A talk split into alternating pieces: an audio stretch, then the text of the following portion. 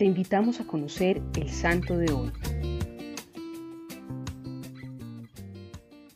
Juan nació en Licópolis, hoy Asiut, una ciudad de Egipto, en los comienzos del siglo IV, y pasó la mayor parte de su vida en la Tebaida, dedicado a la oración y a la penitencia.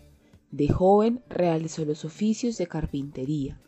A la edad de 25 años decidió abandonar el mundo y se puso bajo la guía de un anciano monje solitario, quien durante diez años lo ejercitó en la obediencia y abnegación de sí mismo.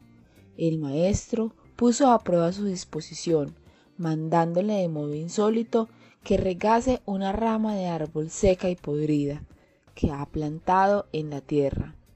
Juan, sin titubear mucho, realiza esa tarea dos veces al día, y así lo hizo todos los días hasta que falleció su maestro. Se retiró a una cumbre de una escarpada colina, donde construyó tres celdas contiguas. Ahí permaneció hasta el final de sus días.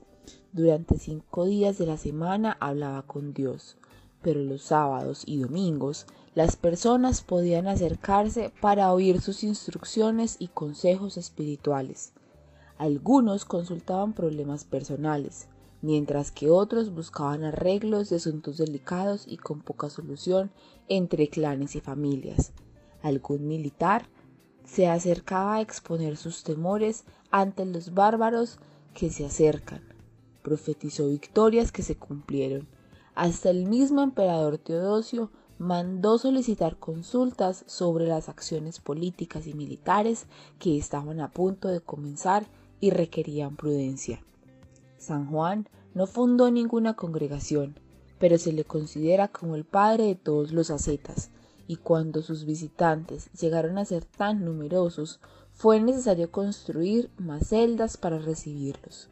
Falleció a la edad de 90 años, estando de rodillas orando con el Padre Celestial. Había pasado 75 años en el desierto. San Juan de Egipto nos enseña hoy que no hay que ser muy famoso entre la sociedad para alcanzar la santidad y la sabiduría. Dios se vale de nuestras limitaciones y situaciones para obrar su grandeza a través de nosotros. Estamos previo a la Semana Santa. Te invito a que, imitación de San Juan de Egipto, busques ese espacio de soledad del mundo para encontrarte con Dios y vivir en actitud de contemplación y meditación esta Semana Mayor. Cristo Rey nuestro, venga tu reino.